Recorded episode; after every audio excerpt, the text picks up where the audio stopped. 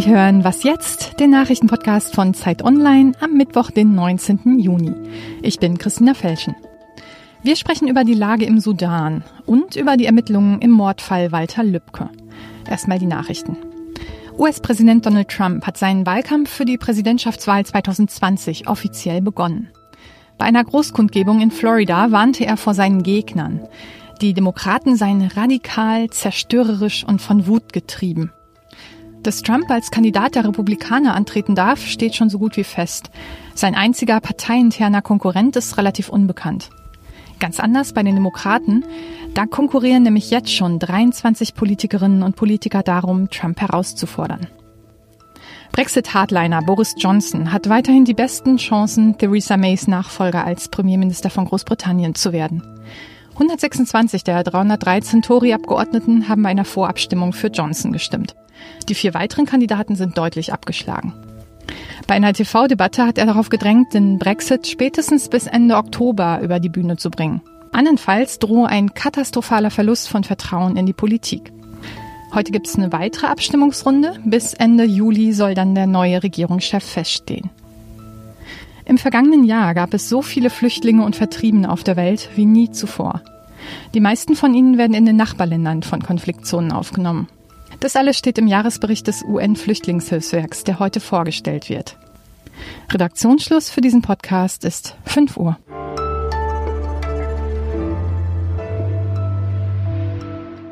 Hallo und guten Tag, ich bin Ole Pflüger.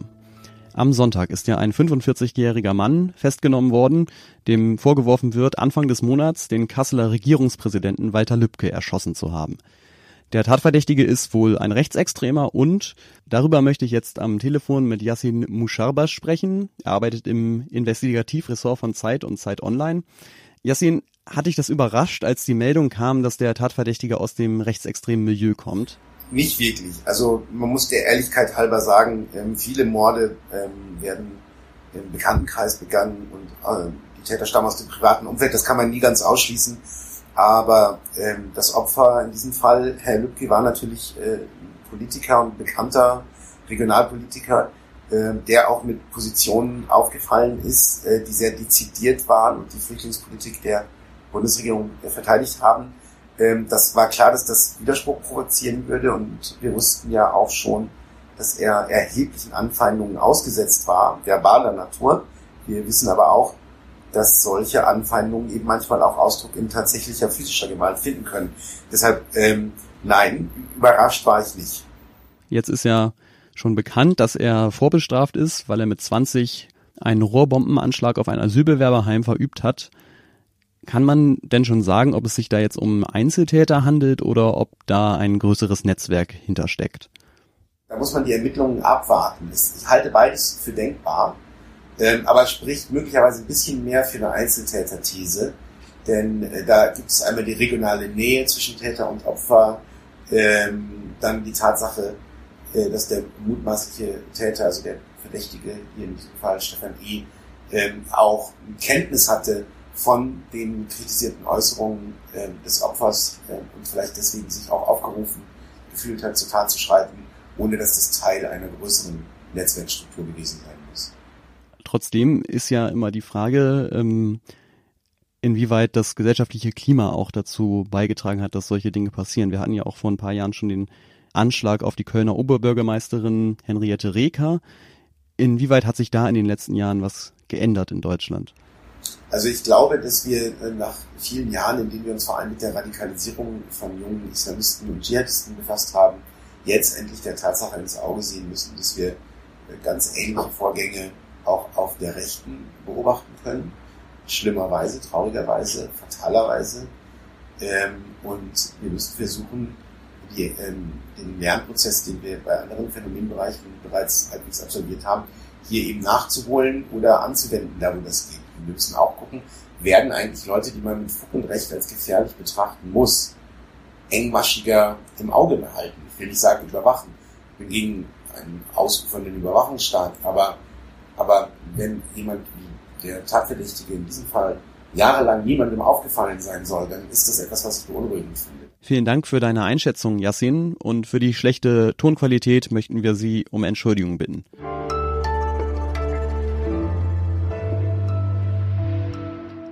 Und sonst so?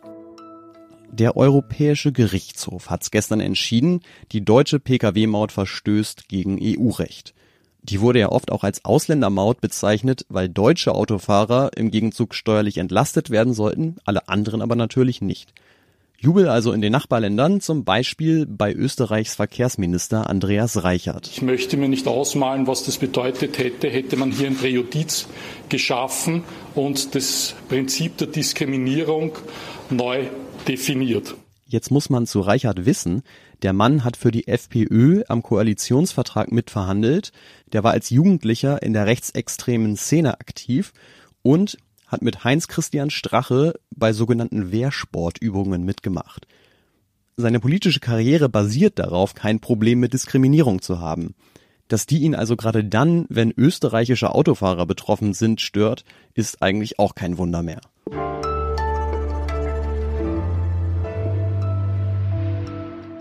Die Militärregierung lässt ein Protestcamp der Opposition räumen. Dabei werden mindestens 70 Menschen vergewaltigt, Hunderte verletzt und die Opposition spricht von über 100 Toten. Wenn sowas in Europa passiert wäre, wäre wahrscheinlich ohne Ende darüber berichtet worden. Es ist aber Anfang Juni in Khartoum passiert. Das ist die Hauptstadt des Sudan. Und wahrscheinlich deswegen ist das Thema auch hier bei uns bisher etwas zu kurz gekommen. Der Konflikt ist aber lange nicht beigelegt und es gibt auch Befürchtungen, dass er noch weiter eskalieren könnte. Am Telefon begrüße ich jetzt Wolfgang Bauer. Er ist Reporter für die Zeit oft in Krisengebieten unterwegs und er war erst vor kurzem persönlich im Sudan. Hallo Wolfgang. Hallo Ole. Kannst du zu Anfang mal kurz erklären, was genau ist da das Problem, an dem sich dieser Konflikt entzündet hat und wer ist da beteiligt? Die, die, die Frage ist extrem komplex. Der Sudan zählt, so sage ich mal, zu den Zombie-Staaten der Sahelzone, die über keine richtige Identität verfügen, in denen Völker zusammengelegt wurden durch die früheren Kolonialstaaten, die stark unterschiedliche Interessen haben. Wir haben ähm, zwei Hauptkonfliktparteien im Sudan. Auf der einen Seite steht der Übergangsmilitärrat aus zehn Generälen. Wichtigster Mann ist der stellvertretende Vorsitzende, äh, der Chef der Janjaweed-Milizen, die in Darfur Krieg geführt haben, den Völkermord vorgeworfen wird. Und auf der anderen Seite ist es ein wiederum sehr komplexes Bündnis aus Untergrundgewerkschaften, alten politischen Parteien wie den, wie den Kommunisten oder der Umar-Partei ähm, und ganz vielen äh, Aktivistengruppen, die nach 30 Jahren Omar al-Bashir äh, äh, Militärdiktatur die, die Rechte der Zivilgesellschaft ein, einfordern. Wie ist es ja denn jetzt nach dieser Räumung weitergegangen? Was waren die jüngsten Ereignisse? Die Situation ist ziemlich desolat und unüberschaubar. Jede Nacht organisieren sich die Mitglieder der Opposition zu kleineren Protesten in ihren Nachbarschaften, die dann wiederum von den Rapids, so sagt man, gejagt werden. Es ist für sie sehr schwer geworden, untereinander zu kommunizieren und das Militär hat äh, für das gesamte Land das Internet abgestellt seit mehreren Wochen. Das Tragische ist, dass ähm, ähm, ja die die die Verhandlungskultur äh, zwischen den Eliten im im Sudan damit vollends zerstört wurde mit diesem Übergriff auf diese große Demonstration, dieses Sit-in. Vermittlungsversuche von Äthiopien sind gescheitert. Die Gespräche zwischen Opposition und Militär sind erstmal ins Nichts verlaufen. Muss man befürchten, dass jetzt ein Bürgerkrieg ausbricht und was kann getan werden, um das zu verhindern? Zu verhindern weiß ich nicht, aber die internationale Gemeinschaft könnte natürlich deut den, deutlich den Druck erhöhen. Zum Beispiel auch Deutschland äh, gibt ja viele Millionen Euro an den, an den Sudan im Rahmen des EU-Migrationspaktes.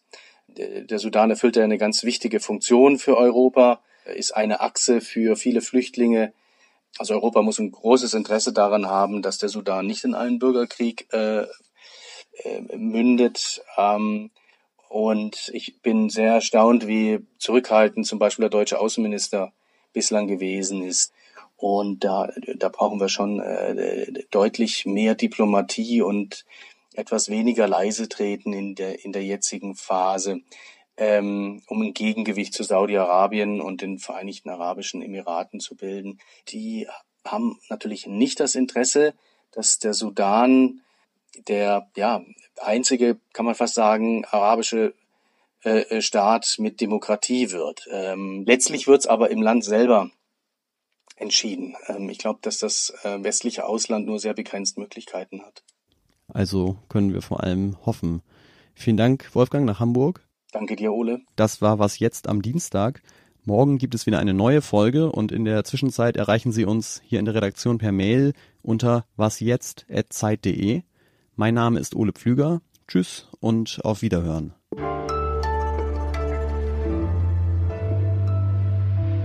Andererseits ist man wirklich erstaunt in Khartoum und in größeren Städten, wie viele extrem gut ausgebildete, westlich äh, gebildete äh, äh, Menschen dort ähm, die, die, die Städte dominieren. Äh, mit